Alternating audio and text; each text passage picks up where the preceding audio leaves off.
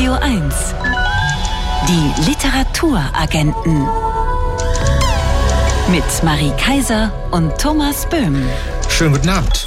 Guten Abend. Stellen Sie sich vor, Sie gehen einfach schön spazieren im Botanischen Garten und treffen da Kafka. Das hätte Ihnen passieren können vor 100 Jahren über Berlins, über Kafkas Berliner Zeit sprechen wir gleich. Außerdem klären wir, warum die Wolken im Vorspann der Fernsehserie Die Simpsons gedichtfähig sind. Radio 1. Favorit Buch. So zarte Hände und sie müssen so blutige Arbeit verrichten. Mit diesem Satz begann die Liebesgeschichte zwischen Franz Kafka und Dora Diamant. Dora Diamant war, so der Literaturwissenschaftler Dieter Lamping, die einzige Frau, die Franz Kafka geliebt hat und mit der er zusammenlebte. Ein halbes Jahr lang in Berlin-Steglitz und Zehlendorf. In seinem Buch Anders Leben schreibt Lamping über Kafkas Berliner Monate. Eine Zeit, in der Kafka das Schriftstellerleben führte, das er sich immer gewünscht hatte. Die Literaturagenten sprechen jetzt mit Dieter Lamping über das späte Glück des Franz Kafka. Guten Tag, Herr Lamping, unterlegt mit melancholischer Klaviermelodie. Guten Tag, Herr Böhm, guten Tag, Frau Kaiser.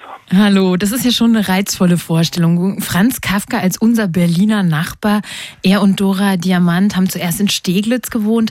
Was hat Kafka denn da gemacht? War er da wirklich präsent im Straßenbild? Ähm, das wäre vielleicht ein bisschen übertrieben. Also er hat sich schon im Ort bewegt. Er hat sich sowohl in Steglitz wie in Zehlendorf bewegt. Er wollte und musste spazieren gehen. Er hat auch so kleine äh, Besorgungen immer selbst gemacht. Und in Steglitz war ein fester Teil seines Tagesablaufs, zum Rathaus zu gehen, wo die Zeitungen aushingen und die Zeitungen zu lesen. Denn Kafka musste Geld sparen und hat auch das Geld für Zeitungen gespart. Er hat Dora Diamant, die Frau, mit der er zusammen in Berlin lebte, in Müritz kennengelernt. Sie war die einzige Frau, mit der er je zusammengelebt hat, eben in Berlin. Es sind keine Briefe zwischen den beiden überliefert. Kafka hat sich auch gegenüber Freunden nicht über das Wesen seiner Liebe zu dieser 15 Jahre jüngeren Frau geäußert. Was hat die beiden denn verbunden? Lässt sich das sagen? Man kann versuchen, sich diesem kleinen Geheimnis zu nähern.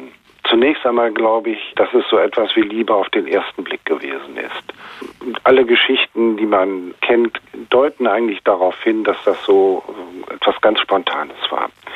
Dann muss man sagen, dass Kafka in der Zeit an, an der Ostsee in relativ guter Verfassung war. Er war dort mit äh, einer seiner Schwestern und ihren Kindern, hat sich an der See und auch in der Gesellschaft wohlgefühlt. Und Dora arbeitete in einem Kinderheim des jüdischen Volksheims. Es gab also gleich eine Verbindung über das gemeinsame Judentum. Als sie sich kennengelernt haben, gab es einige Dinge, die Kafka sofort fasziniert haben. Sie konnte zum Beispiel sehr viel besser Hebräisch als er. Er hat immer versucht, Hebräisch zu lernen, ist aber nicht sehr weit gekommen. Auch in der Zeit hat er es versucht. Ja, und dann gibt es sicherlich Dinge, die einfach mit dem Wesen dieser Frau zu tun gehabt haben. Das können wir, glaube ich, annehmen. Letztlich beschreiben würde ich das nicht wollen, weil das ja eigentlich viel zu intim ist und Kafka letztlich nur selbst sagen könnte. Dann ist es aber auch so, dass sie eine Biografie hat, die ihn angezogen haben muss. Sie war Ostjüdin, sie kam aus Polen. Er hatte immer eine Faszination für das östliche Judentum, weil er dachte, das ist das eigentliche Judentum. Ich bin kein Jude mehr, aber da finde ich es vielleicht noch. Dann hat er gesehen, sie war eine selbstständige Frau, eine selbstständige, selbstbewusste junge Frau, die mit ihrem Vater gebrochen hat, sich aufgemacht hat, um ihr eigenes Leben zu leben. Hm. Also genau das getan hat, was er nicht geschafft hat. Kafka bezeichnet sich selbst in einem Brief als armen, zahlungsunfähigen Ausländer. Über das ja. Zahlungsunfähige können wir gleich noch sprechen. Bleiben wir beim Ausländer. Das ist ja ein Wort, das immer auch einen negativen Beigeschmack hat. Ja. Machte er denn in Berlin auch negative Erfahrungen oder lernte er Berlin von seiner weltoffenen Seite kennen? Also er hat immer wieder betont, dass er sich nur ungern in das Zentrum begeben hat.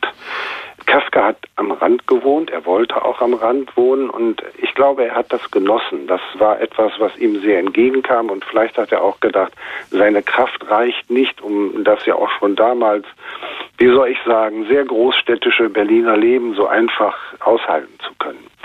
Er ist nicht als, so viel ich weiß, als Ausländer irgendwie diskriminiert worden. Aber es gibt eine Geschichte, die darauf hinweist, dass er auch Antisemitismus begegnet ist. Und die war?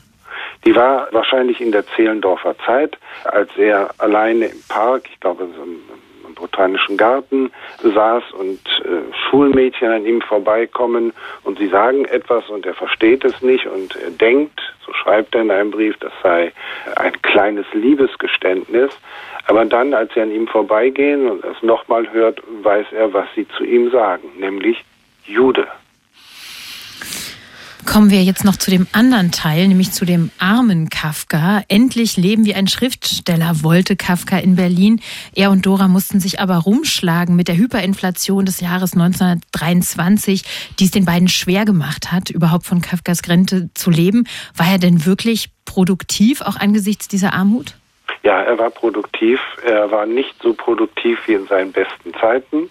Es gibt ja Jahre in Kafkas Leben, in denen ihm nicht viel gelang und andere Jahre, in denen ihm ganz viel gelang, zum Beispiel 1912.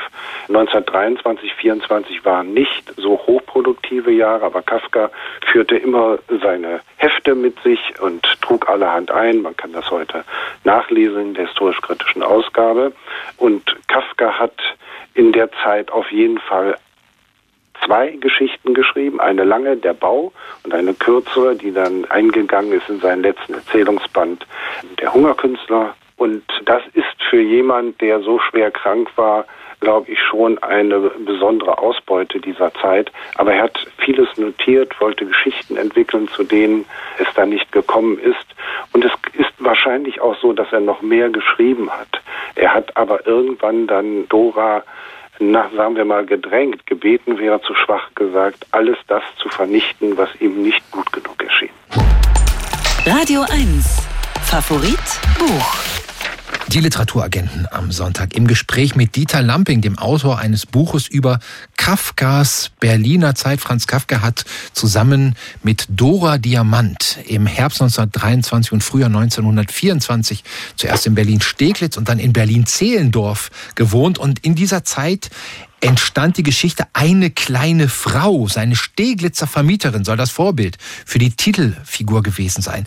Dieter Lamping, Sie weisen darauf hin, dass diese Steglitzer Geschichte sich in einem Detail von allen anderen Texten Kafkas unterscheidet. In welchem?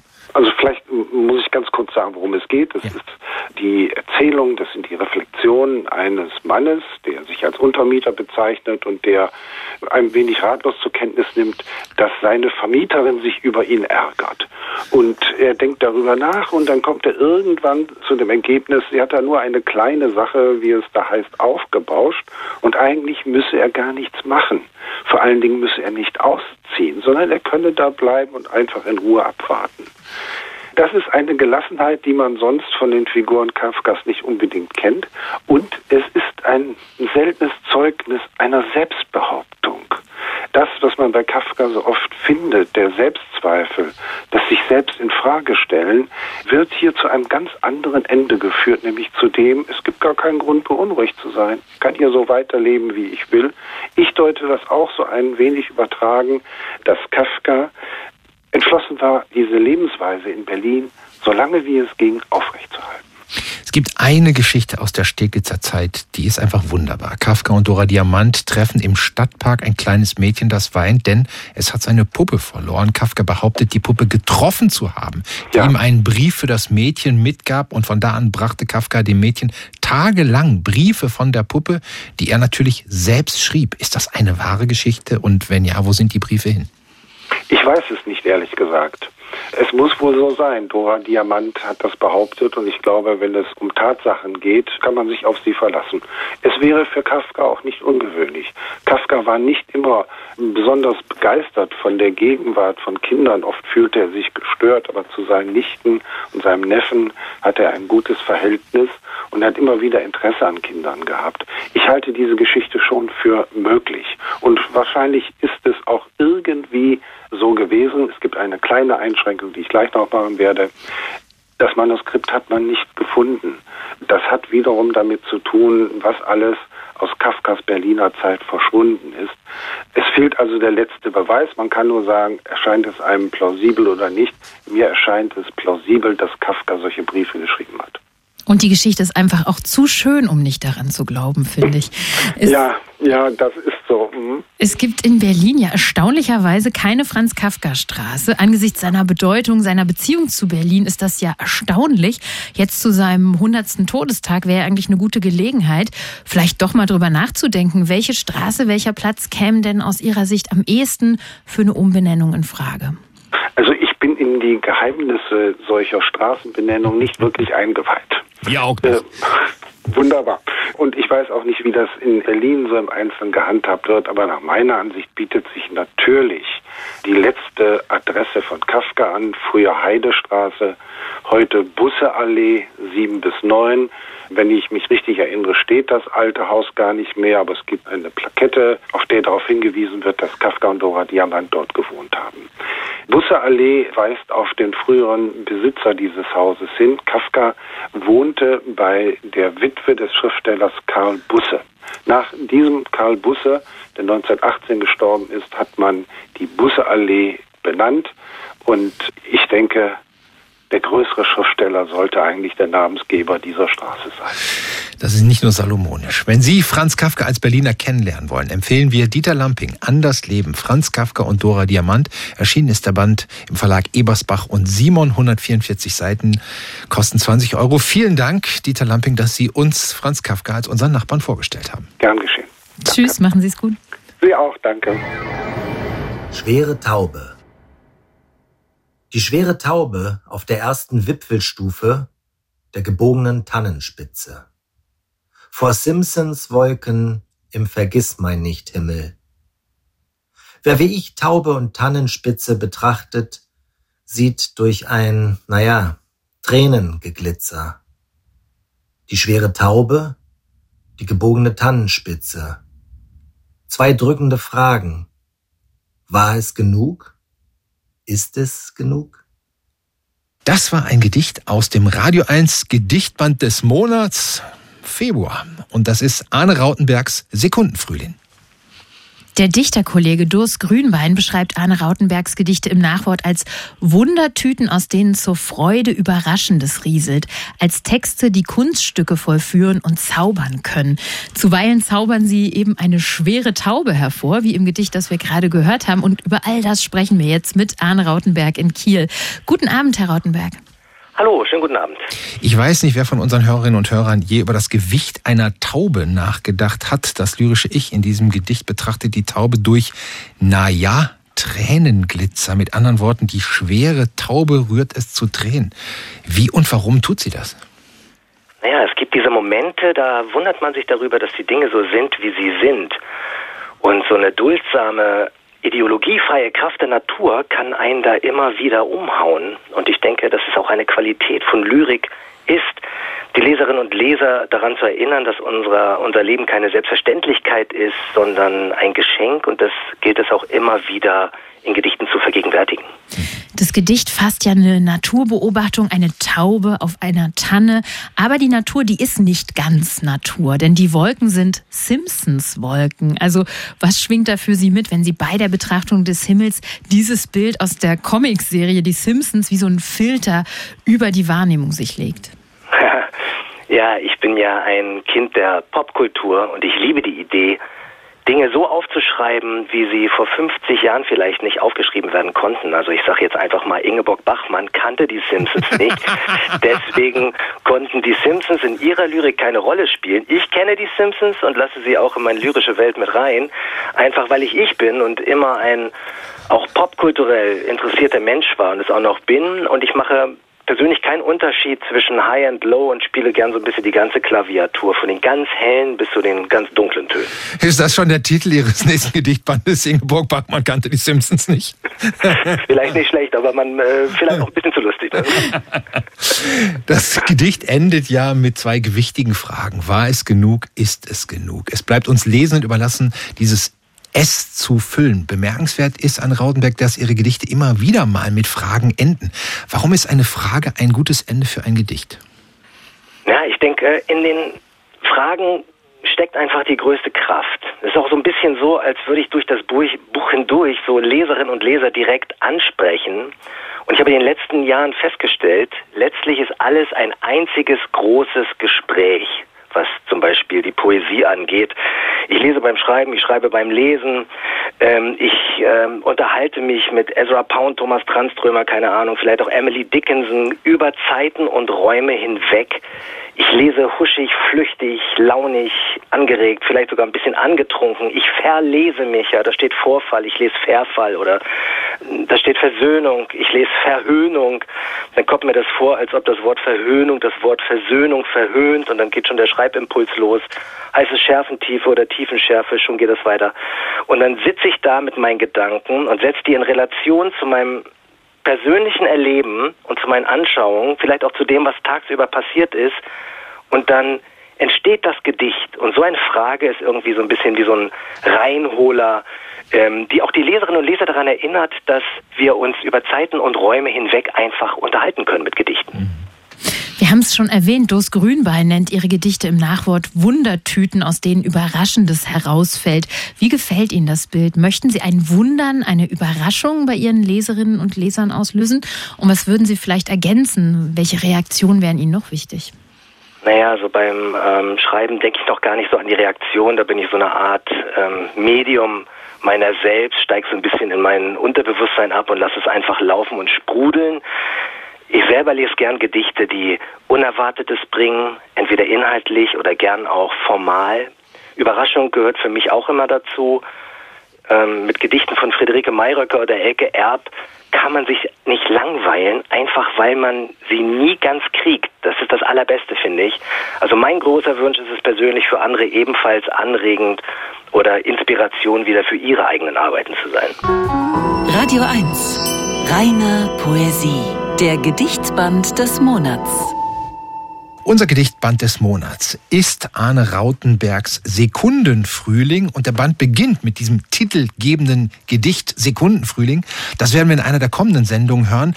Anne Rautenberg, das Wort Sekundenfrühling wirkt auf den ersten Blick sehr positiv, als wenn der Frühling von einer Sekunde zur anderen kommen könnte. Aber im Gedicht geht es um Vergängliches.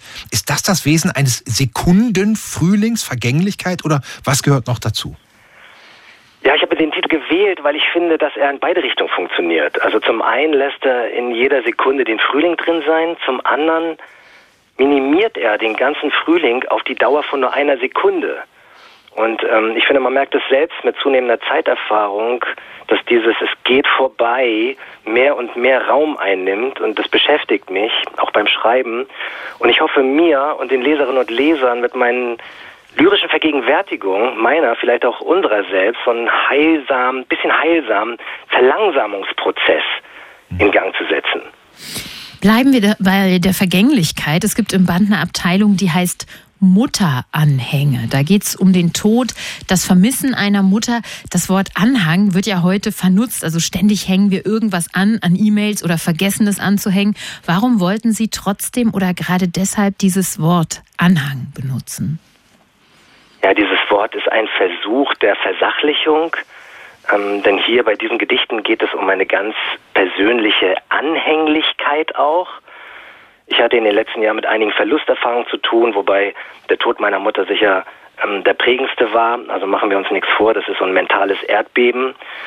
Und da ich beim Schreiben immer aus meinem Unterbewusstsein heraus arbeite, ähm, kamen einige Gedichte über das Sterben, den Tod meiner Mutter mit nach oben. Und die konnte ich nicht so einstreuen, wie ich das sonst immer in meinen Gedichtbänden mache. Ich sag mal so, ich mache keine Kapitel. Alle Gedichte finden darin von allein ihren Platz. Also Gedichte übers Blühen vorn, ein Tag am Meer in der Mitte und Winter- oder Nachtgedichte hinten, sage ich jetzt einfach mal. Aber nun hatte ich dieses Konvolut von Gedichten über das Sterben, den Tod meiner Mutter. Und ich habe ihn dem ganzen Gedichtband hinten angehangen und deswegen heißt dieser Zyklus auch Mutteranhänge.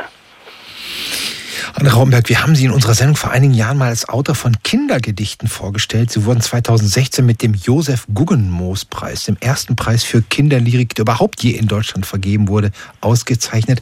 Was ist der wesentliche Unterschied, wenn Sie Gedichte für Kinder und Gedichte für Erwachsene schreiben? Also in Kindergedichten kann ich helle Energien aufbauen und Kinder mittels Poesie darin unterstützen, fröhlich ins Leben zu schauen. Das ist mir total wichtig. Das möchte ich auf keinen Fall ausbremsen.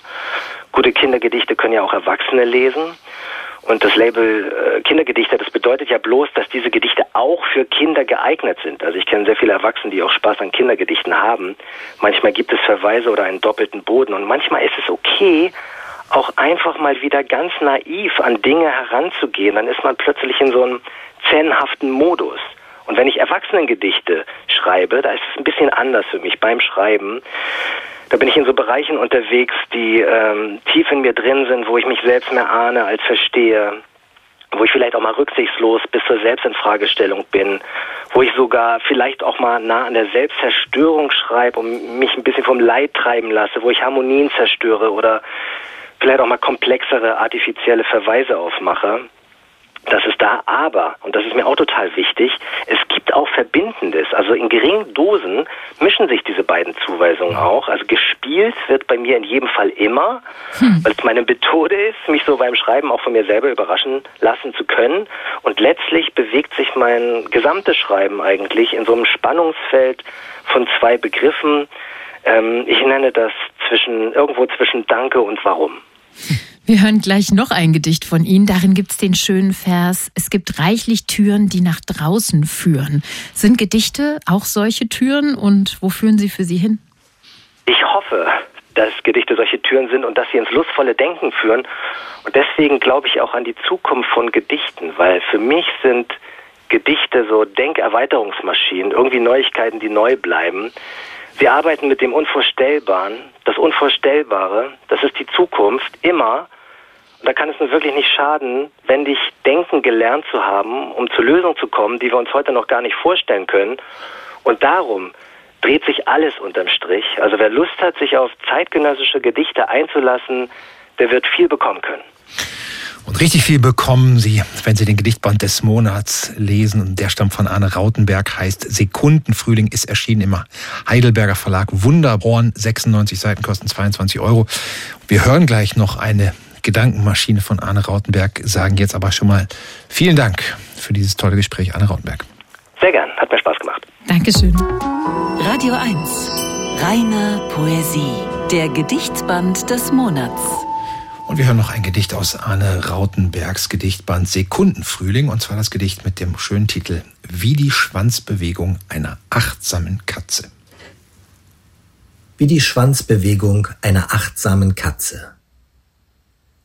Wenn wir die Haustür verlassen, werden wir ein Reich zerstören. Bleibe. Nachtfalter erleben ihr großes Jetzt an der hell erleuchteten Scheibe. Schlaf dich aus all dem Dunklen heraus. Im Taghellen gibt es ein anderes Gaffen, denn endlich rollt die Orange in den Käfig der Menschenaffen. Es gibt reichlich Türen, die nach draußen führen, Vielleicht wirst du sie vertausendfachen. Dein Nähern dem Feindesland versteht es, dich unsichtbar zu machen. In Anbetracht von Autos, Schuhen, Uhren, all der Abgötterei zählt der Duft von Heckenrosen und einzig die Frage, bist du dabei? Das das war das Gedicht von Arne Rautenberg, was die Schwanzbewegung einer achtsamen Katze vom Gedichtband des Monats Sekundenfrühling von Arne Rautenberg. Und Sie können ihn live erleben. Morgen Abend liest er zusammen mit Volker Silav im Peter-Huchel-Haus in Wilhelmshorst, eine der ersten Adressen für Lyrik in Berlin und Brandenburg. Na, wo drückt denn der Schuh? Was fehlt Ihnen denn? Ah, ah, ich verschreibe Ihnen da mal. Hm. Die Radio 1 Buchbehandlung. Das richtige Buch für jede Lebenslage. Ja, die Radio 1 Buchbehandlung ist neu bei den Literaturagenten und die funktioniert so. Sie können auf radio1.de einen Fragebogen ausfüllen, in dem wir viel nachfragen, nämlich zum Beispiel für welche Lebenssituation Sie ein Buch suchen, aber auch literarische Allergien fragen wir da ab. Wir leiten die Fragebögen dann weiter an unsere Buchbehandler und Buchbehandlerinnen. Genauso hat das Radio 1 Hörerin Nina gemacht mit der wir jetzt sprechen. Guten Abend, Nina. Ja, schönen guten Abend. Guten Abend. Sie haben uns geschrieben, dass Ihr 16-jähriger Sohn für ein halbes Jahr in die USA geht und Sie jetzt lernen müssen, loszulassen. Beschreiben Sie uns doch mal genauer, für welche Lebenslage suchen Sie ein Buch? Ja, genau. Das ist also das ist eine äh, Sache, die mich gerade so ein bisschen umtreibt. Mein Sohn ist jetzt seit ungefähr anderthalb Wochen jetzt tatsächlich in den USA und ähm, ja, das fühlt sich alles halt noch so ein bisschen mhm. ungewohnt an. Ich mache mir gerade nicht mehr so viele Sorgen, aber ja, genau. Dieses ähm, das, ist das erste Mal natürlich, dass er so lange alleine von zu Hause weg ist und ähm, ja, ich denke schon viel an ihn und ähm, das können, genau. mal, das können Marie Kaiser und ich als praktizierende Eltern nachvollziehen. Können wir nachvollziehen. Und das ist ja auch so ein bisschen das vorgezogene Empty Nest Syndrom dann. Also Sie haben auch mehr Richtig. Zeit zu lesen dann so ein bisschen, ne? Richtig, genau. Ja, also genau, wir haben auch noch, ich habe auch noch eine Tochter, die ist ähm, zum Glück ja auch noch bei uns, aber genau, das ist halt so ein bisschen ähm, ähm, ja. jetzt so die kleine um Umstellung, ja. Dann holen wir doch mal unseren Buchbehandler dazu. Das ist heute Abend Thomas Graller vom Buchlokal in der Ossietzky-Straße in Berlin-Pankow. Hallo, Thomas. Hallo, hallo, ihr zwei. Du hast den Fragebogen gelesen von Nina. Was ist dir aufgefallen und welche Frage hast du vielleicht noch an sie? Ja, mich würde jetzt ganz allgemein interessieren, bei täglichem Buchkonsum, was heißt denn das? Äh, liest du jeden Tag ein Buch? Das nun nicht, nicht jeden Tag ein Buch, aber ich lese tatsächlich täglich. Ich lese sehr, sehr viel. Meine Familie ist, glaube ich, auch der Meinung, dass ich sehr schnell lese. Also ähm, genau, also ich, es gab, glaube ich, bisher wenige Tage in meinem Leben, an denen ich nicht gelesen habe. Und du hast einen ziemlich guten Lesegeschmack. Also Lachanfälle bei Miss Merkel oder auch hier bei einschneidende Bucherfahrungen steht der Ursprung der Welt von Liv Strömquist, der tolle Comic. Also das ist ja schon mal. Breites Interesse. Breites Interesse. Ja, richtig. Ich lese eigentlich ziemlich viele unterschiedliche Sachen, das ist richtig, genau. Thomas, Nina ist auf der Suche nach Lesestoff, der sie aufheitert, ablenkt und Mut macht und der soll nicht belanglos sein. Was ist dir dazu eingefallen? Was ist mir dazu eingefallen? Erstmal hatte ich den Eindruck, dass äh, ich sag mal in diesen auch überchaotisch empfundenen Zeiten und Unsicherheiten ähm, vielleicht auch das Bedürfnis da ist nach etwas Trost. Also in der Literatur. Ich nehme die Situation mit dem Sohn, der nicht mehr da ist. Dazu fällt mir ein Buch ein von Friederike Greff. Das Buch heißt Warten. Erkundungen eines ungeliebten Zustands. Mhm. Das sind äh, Interviews, es sind Berichte von äh, Menschen unterschiedlichster äh, Couleur, die ihren Zustand des Wartens äh, beschreiben. Und man kann in jedem dieser Lebenserfahrungen immer äh, etwas Positives ziehen. Es gibt immer ein Licht am Ende des Tunnels. Und äh, das sind kurze Texte. Ich komme, deshalb fragte ich, wie viel äh, Buchkonsum und so weiter. Das sind kurze Texte, die kann man wie ein Vademekum mit sich herumtragen in der Tasche und bei bei äh, Trostbedürfnis äh, wahllos irgendeines einen dieser Texte lesen. Nina, könnte was für Sie sein, dieses das, Buch Warten? Ja, das klingt erstmal sehr, sehr interessant. Ich kenne es tatsächlich gar nicht, habe ich auch noch nie von gehört. Ich muss dann an der Stelle mal ausnahmsweise sagen, ich kenne das und ich finde das auch sehr, sehr schön. Es ist sehr intelligent, aber auch sehr zugänglich. Da mache ich gleich mal Thomas Kraller ein äh, Kompliment. Tolles Buch. Mhm. Ja, fühlen, danke. fühlen Sie sich gut behandelt oder brauchen Sie vielleicht noch was anderes, Nina? Können wir Sie damit entlassen? Ähm, wenn es natürlich noch einen weiteren Tipp gäbe, wäre ich total glücklich. Also ich lese ja tatsächlich auch gerne so ähm, längere, dickere Romane. Also ich weiß nicht, wenn jetzt, wenn es noch einen zweiten Tipp gäbe, wäre ich ganz happy. Ansonsten bin ich schon sehr, sehr glücklich und würde die Therapie erstmal ausprobieren. Thomas, greif in deinen Ärmel und zieh ein Ass hervor. Na gut, dann ziehe ich das Ass Wellness von Nathan Hill. Ah. Äh, ein amerikanischer Roman, der sich, äh, ich sag mal, so verorten lässt zwischen T.C. Boyle und äh, Philip Roth. Ein typisch amerikanischer Liebes- und Eheroman, gleichzeitig ein Gesellschaftspanorama der letzten 40 Jahre. Das ist sehr klug geschrieben. Es hat äh, äh, äh bespricht, beschreibt verschiedene gesellschaftliche Themen, die letztendlich auch uns heute noch im Privaten berühren mit viel Humor und äh, Klugheit geschrieben. Und äh, den habe ich jetzt aber wirklich aus dem Ärmel gezogen, weil als zweiten Tipp hätte ich eigentlich gehabt das Buch Die Cobra von Kreuzberg, weil es wirklich zu tiefen Entspannung führt, mit Garantie für Lachanfälle. Also wow. beides in der Richtung äh, Aufheiterung. Mhm. Einmal Nathan Hill Wellness und die Cobra von Kreuzberg. Ja, das eine führt uns direkt nach Amerika und das andere lässt uns dann hier in den eigenen Breiten. Also Nina, wenn ein Buch schon Wellness heißt, oder? Dann kann es doch gar nicht so eine schlechte Behandlung sein. Das klingt ganz grandios. Damit habe ich ja direkt drei neue Ideen. Das ist ganz toll. Ganz herzlichen Dank. Alle ja. diese Tipps, die können Sie nochmal nachlesen. Die stellen wir auch nochmal auf radio1.de. Denn ich glaube, so ein Buch zum Loslassen, das aufheitert und Mut macht, das können vielleicht auch ein paar andere Radio 1 Hörer und Hörerinnen gebrauchen in diesen Zeiten. Vielen Dank, Nina, und vielen Dank, Thomas Graller vom Buchlokal in Pankow. Bitte gerne, hat Spaß gemacht. Tschüss. Danke, tschüss. Tschüss. Die Literaturagenten. Wirkungstreffer. Ein Buch, das mich umgehauen hat. Seit ihrem Roman Liebesleben ist die israelische Schriftstellerin Seruja Shalev ein Weltstar. Die Anfänge waren allerdings bescheiden. Ihr erster Roman ist krachend gescheitert. Nicht ich hieß der, er wurde verrissen, als er 1993 in Israel erschienen ist. Und 30 Jahre später ist dieser sehr experimentelle und gewagte Roman über eine Frau, die ihre Familie verlässt, endlich auf Deutsch erschienen. Vergangene Woche war es unser Favoritbuch und wir haben mit Seruja Shalev darüber gesprochen und die Gelegenheit natürlich genutzt, um die Schriftstellerin nach ihrem Wirkungstreffer zu fragen. Ein Buch, das sie beeindruckt hat und zu dem sie immer wieder greift. Well, I Of, uh, of da fällt mir gleich Virginia Woolfs Roman Zum Leuchtturm ein. Darin geht es um eine englische Familie, die zu ihrem Ferienhaus fährt und dort einen Ausflug zum Leuchtturm machen möchte.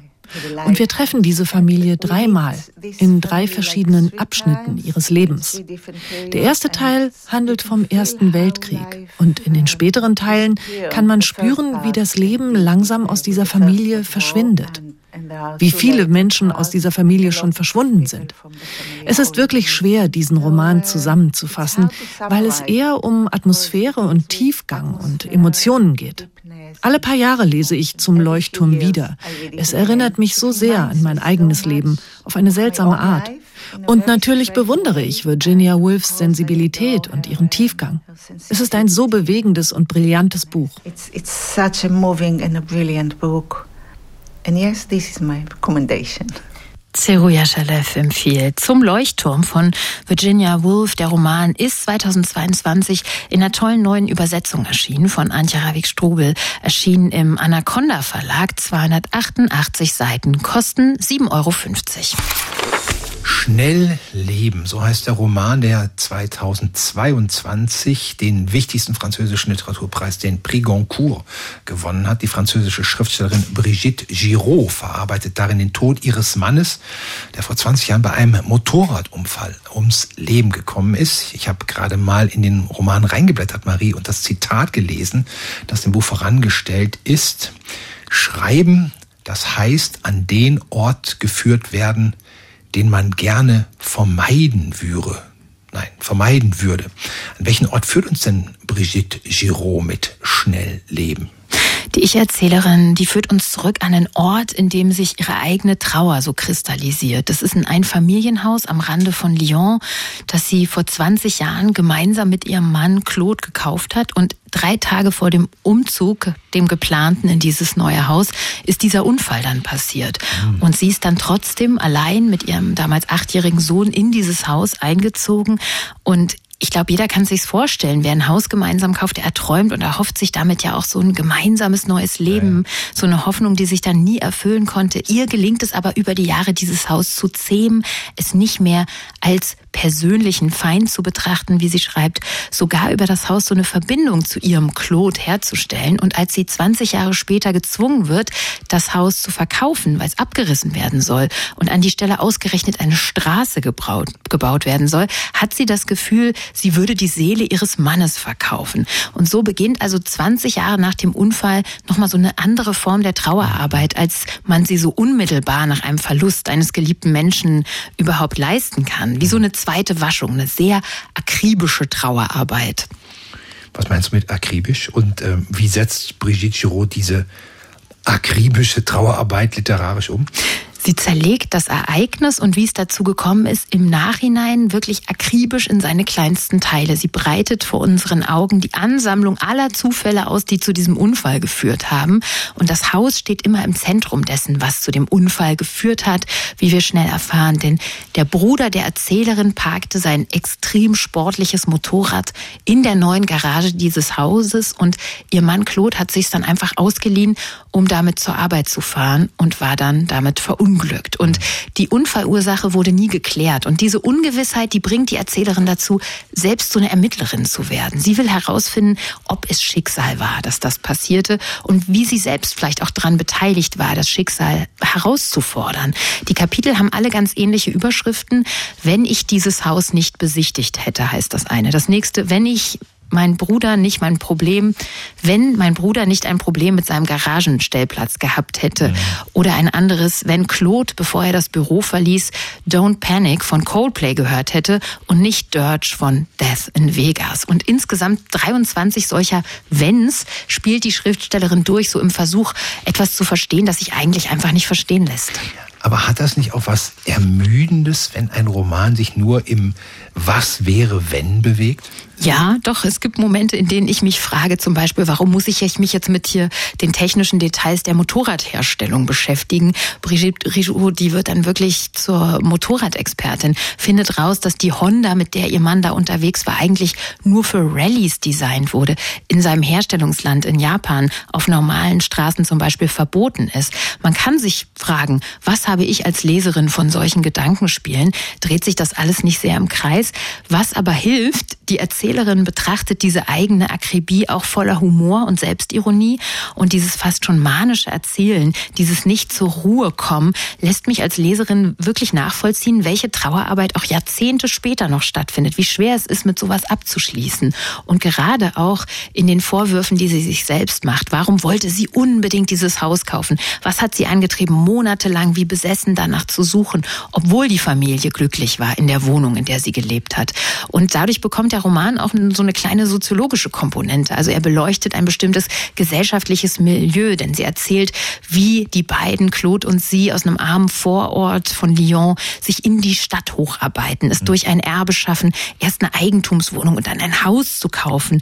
Also es stellt auch so ein bisschen die Frage, was treibt uns an, immer weiter nach gesellschaftlichem Aufstieg zu streben. Und warum heißt das Buch eigentlich Schnell leben?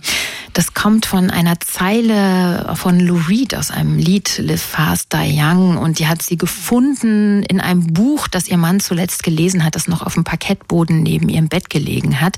Überhaupt muss man sagen, Musik spielt im Roman eine ganz wichtige Rolle, denn Claude war Musikjournalist und es gibt so einen richtigen eigenen Soundtrack zum Buch, auch wirklich mit sehr guter Musik und natürlich denkt man bei Schnellleben auch ans Schnellfahren mit dem Motorrad, aber eigentlich heißt dieses dieses Schnellleben auch sowas, so sagt Brigitte Giraud selbst, weil es vom Leben handelt, wenn man so zwischen 35 und 40 Jahren alt ist. So eine Zeit, in der man sich schnell bewegt und das ganze Leben sich noch im Aufbau befindet. Brigitte Giroud, Schnell Leben, wurde aus dem Französischen von Michael Kleberg übersetzt, ist erschienen in der Frankfurter Verlagsanstalt. 200 Seiten kosten 24 Euro.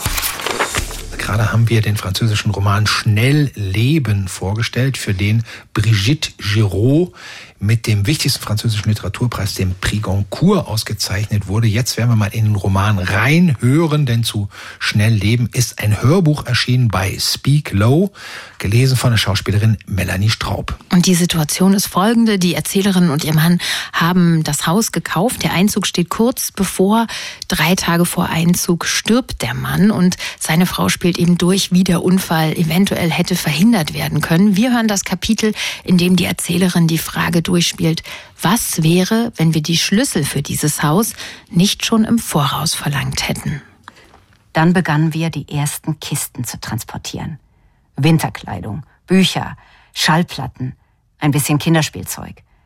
Wir dachten, so gewinnen wir Zeit.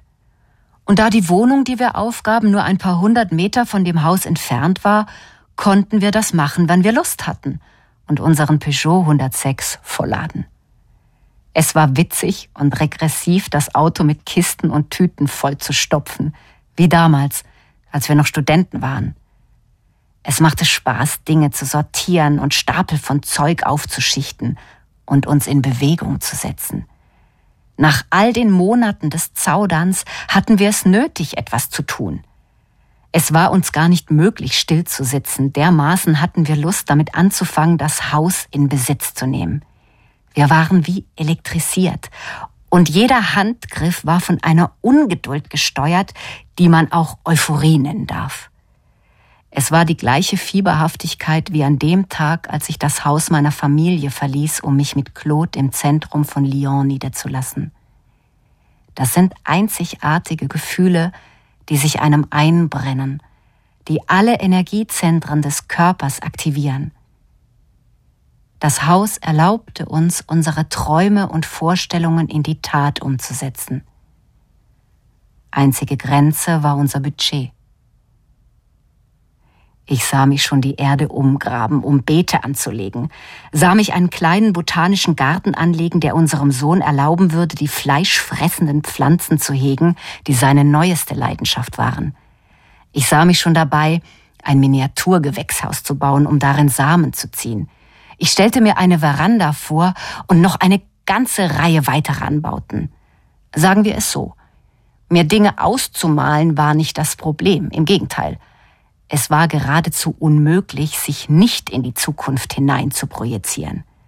Es ist erstaunlich, wie sehr das Bewusstsein den gesamten Raum in Besitz nimmt, Pläne schmiedet und jeden Quadratmeter des neu gekauften Grundes erforscht. Ich denke an dieses Wochenende, an dem wir die Schlüssel bekommen hatten, wie an ein Geschenk. Ich denke an das Junilicht, das auf den lehmfarbenen Mauern spielte, ich denke an das große Portal aus Holz mit den antiken Beschlägen, das man mit Kraft öffnen musste. Und an den schweren Schlüssel, der sich in dem rostigen Schloss kaum drehen ließ. Ich denke an die Sonnenflecken auf der glühend heißen Erde des Hofs. Ich denke an meinen Wunsch, diesen Hof mit Kletterpflanzen zu bevölkern, um einen Patio zu machen, einen mediterranen Ort der Zuflucht und Inspiration. Ich liebte den Gedanken, dass man das Haus durch diesen Garten betreten würde, den wir erst noch schaffen mussten. Und ich hatte vor, einen Fahrradunterstand zu bauen, denn in dieser besseren Welt sah ich mich meine Einkäufe auf dem Fahrrad machen. Die perfekte, coole Städterin, die ich werden wollte. Damals sagte man noch nicht Bobo. Am Sonntagmorgen gingen wir zum Flohmarkt in Fessin und fanden einen schmiedeeisernen Gartentisch mit vier Stühlen. Nicht mehr ganz frisch, aber noch benutzbar. Ich würde sie nur abschleifen und neu lackieren müssen. Diese Gartenmöbel, so rustikal wie reizend, waren die exakte Illustration unseres künftigen Lebens, so wie ich es mir vorstellte. Ein Klischee, das ich vermutlich aus einem Film oder einer der Wohnzeitschriften hatte, die ich damals atemlos durchblätterte und behalten habe. Sie sind immer noch in Reichweite auf einem Regal, direkt hinter mir im kleinen Zimmer des Hauses, in dem ich schreibe, und das, wie alles andere, bald dem Erdboden gleichgemacht werden wird. Wir hatten Marie und Marc eingeladen, mit uns zusammen im Garten ein Glas zu trinken auf diesen schmiedeeisernen Stühlen, die reichlich unbequem waren. Es war eine Art Picknick. Und wir tranken Bier, das wir mitgebracht hatten – wir hatten uns unter dem Kirschbaum niedergelassen, der voller Kirschen hing. Es war exakt die Kirschenzeit. Überall auf dem Boden lagen die auf den Steinen aufgeplatzten Knorpelkirschen herum und klebten an den Schuhsohlen. Die Jungs kletterten in den Baum. Ich rief ihnen zu, sie sollten Acht geben. Schließlich wollten wir uns den schönen Sonntag nicht verderben. Das einzige Problem, diese Schlüssel hätten wir niemals im Voraus verlangen sollen. Diese winzige Zeitverschiebung hat den ganzen Unterschied ausgemacht. Das habe ich erst danach verstanden. Nimm die Schlüssel nicht. Melanie Straub liest aus dem Roman Schnellleben von Brigitte Giraud, aus dem Französischen übersetzt von Michael Kleberg. Das Hörbuch ist bei Speak Low erschienen, hat vier Stunden und 37 Minuten und kostet um die 22 Euro. Und das waren auch schon wieder die Literaturagenten heute. Nächste Woche hören Sie an dieser Stelle die Radio 1 Erzähl-Lounge. Richtig gutes Zeug. Thomas, was habt ihr für gutes Zeug nächste Woche? Vielerlei. Ähm, bevor ich auf den Inhalt komme, muss ich erstmal sagen, der Ort, an dem wir erzählen, ist ja spektakulär. Das ist das tollste Radiostudio, das es in Deutschland gibt, in der 14. Etage im RBB-Sendezentrum in der Masurenallee. Man sitzt da und guckt wirklich über die ganze Stadt und äh, jetzt wird's ja dann dunkel und man sieht die Lichter der Stadt angehen, die richtig tolle Atmosphäre, um Geschichten zu hören. Richtig geiles Zeug heißt es ja. Und der Untertitel sagt ja, äh, um was es geht. Weltliteratur erzählt wie Geschichten nachts an der Bar. Nächste Woche erzählt Maike Rötzer, unsere Meistererzählerin, Jules Verne, Reise zum Mittelpunkt der Erde. Da habt ihr euch was vorgenommen. ja, in freie Erzählung. Und das Tolle ist, das hatte ich vergessen, der ähm, Forscher, der eine Reise da unternimmt, der in Island einsteigt mhm. äh, und dann 5000 Kilometer unter der Erde reist, das ist ein Deutscher aus Hamburg. Ach. Ja, das hatte ich auch vergessen. Und da mhm. gibt es noch eine zweite Geschichte die handelt von der tatsächlich von von einer äh, tiefen Bohrung in Russland. Das hat tatsächlich stattgefunden in den 1970er Jahren. Ähm, eine Tiefenbohrung in Russland und die sind ein bisschen tiefer vorgedrungen, mhm. als man sich das wünschen würde. Mehr verrate ich an dieser Stelle nicht. Sie können uns natürlich hier live zuhören oder aber in die 14. Etage kommen, mit live dabei sein. In der Radio 1 Erzähl Lounge an Karten kommen Sie, wenn Sie sich bewerben. Unter mitmachen at radio1.de. Wir bestätigen Ihnen dann, dass Sie ein Ticket haben. Ich sage nochmal die Adresse mitmachen at radio1.de, wenn Sie nächste Woche in der 14. Etage mit Blick über Berlin eine Reise zum Mittelpunkt der Erde unternehmen wollen. Und da kann man sich dann auch wirklich davon überzeugen, dass da frei erzählt wird. Also ja. das kann man ja im Radio nicht. Also das nächste Woche und wir sagen Tschüss für heute. Bis dann, Tschüss. Radio 1. Nur für Erwachsene.